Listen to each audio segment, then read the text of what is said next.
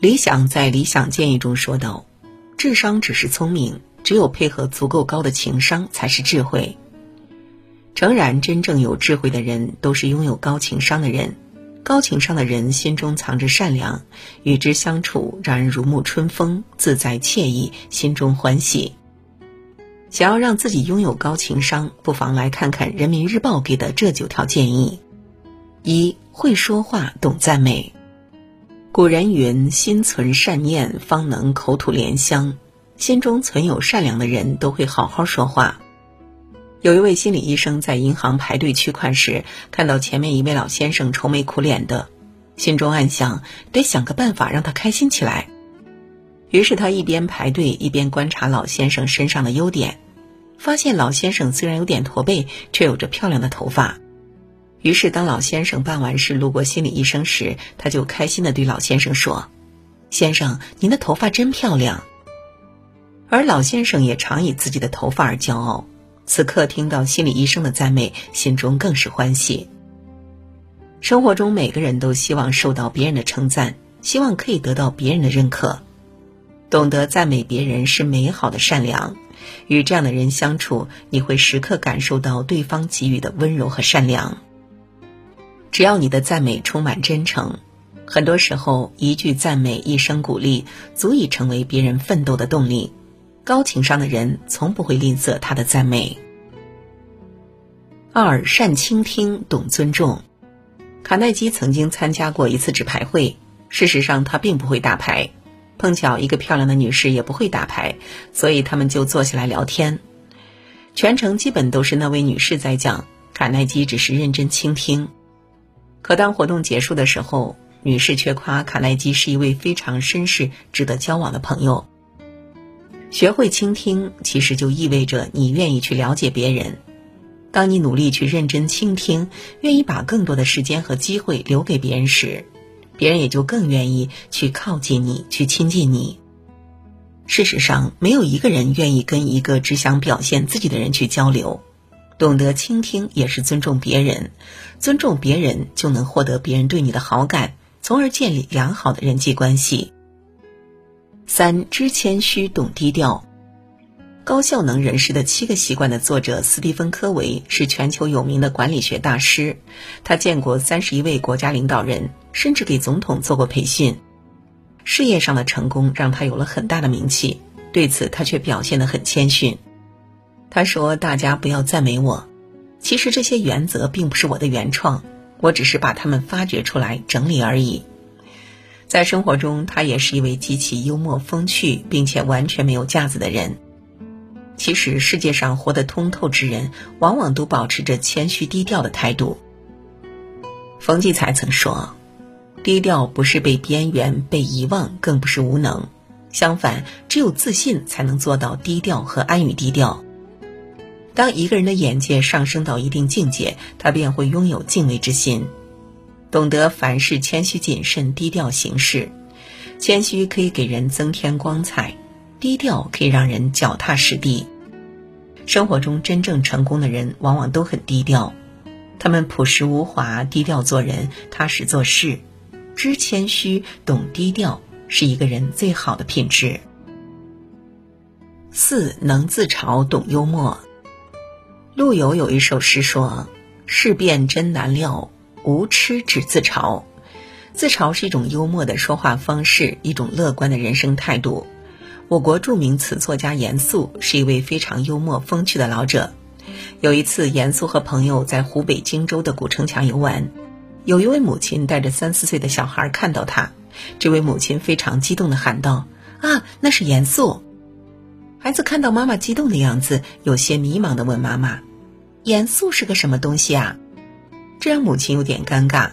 谁知严肃走过来，轻轻抚摸孩子的头，说道：“孩子，严肃不是东西，他就是我呀。”听了这话，孩子开心的哦了一声，在场的人也不禁笑了起来。那位妇人不停的表示感谢。敢于自嘲是一种社交技巧，更是一种自信的表达。俗话说：“当你学会了自嘲，而不是嘲笑别人的时候，你便成熟了。”自嘲看似是丑化自己，实则是一种智慧。五少比较，懂知足。叔本华说：“人受欲望支配，欲望不满足就痛苦，满足了就无聊。人生如同钟摆，在痛苦和无聊之间摇摆。”曾看过这样一则小故事：有位老农，家庭很一般，努力耕作，也只能解决基本的衣食温饱问题。尽管如此，老农依旧每天感谢上天给予他现在的生活。妻子嘲笑他说：“我们仅仅能解决温饱，这如何算幸福？”老农笑着说：“首先感谢咱们生活在没有战争的和平年代；第二，感谢咱们全家都衣食无忧；第三，感谢家人都身体健康、无病无灾。”这位老农的幸福秘诀就是懂得“知足”二字。人的很多痛苦都来源于欲望得不到满足。懂得知足，才能过好当下；懂得知足，才会珍惜眼前所拥有的一切。有人说：“花看半开，酒饮微醺，看似不圆满，其实也是圆满。”人生短暂，活的是心态。不与人比较，懂得知足常乐，才是寻求人生快乐的不二法门。六戒抱怨，懂换位。李叔同说过。人一定要停止抱怨，向内求，不要看别人的错，你看到的都是你的因果。曹雪芹《红楼梦》中的赵姨娘就是一个凡事爱抱怨的人，只要跟在身边，听到的要么是唉声叹气，要么是怨东怨西。她是丫鬟出身，被贾政看上做了姨娘，从仆人变成了半个主子，儿女双全，其实生活挺美满的。但她不知足，认不清自己的位置。总是觉得别人对他不好，他抱怨儿子不争气，给自己丢脸了；抱怨女儿不给自己撑腰。相比之下的刘姥姥，家里贫穷，吃穿都是问题，可她却苦中作乐，不怨天尤人。初次去大观园，还自嘲逗大家开心。富兰克林曾说：“不停的抱怨是对生活最差的回报。”抱怨只能让生活过得越来越糟，让运气变得越来越坏，让心情越来越差。抱怨只有坏处，无一益处。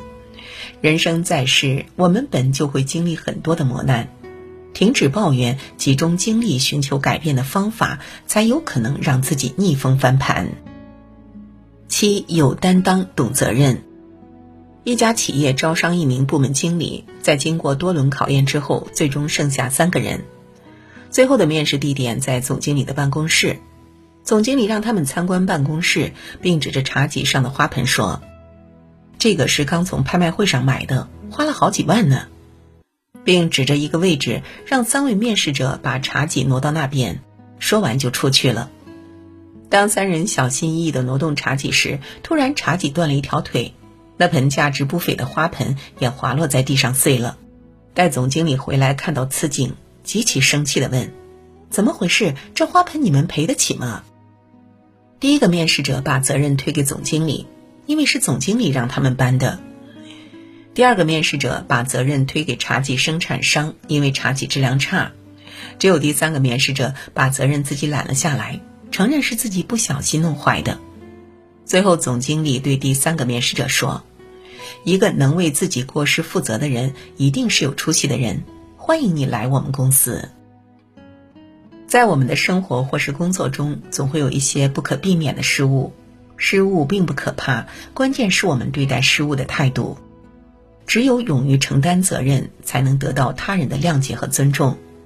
没有担当的人，遇到事情不是逃避，就是推卸责任；有担当的人，则是努力想办法解决问题。八存善念，懂真心。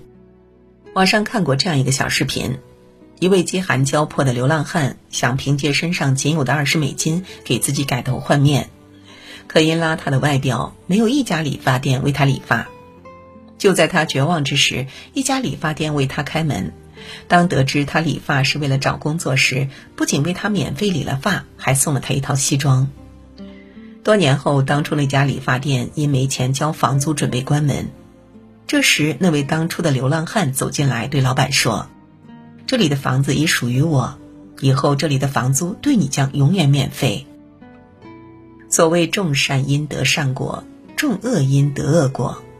人生在世，心存善念，多行善举，不是为了取悦别人，只为自己内心欢喜。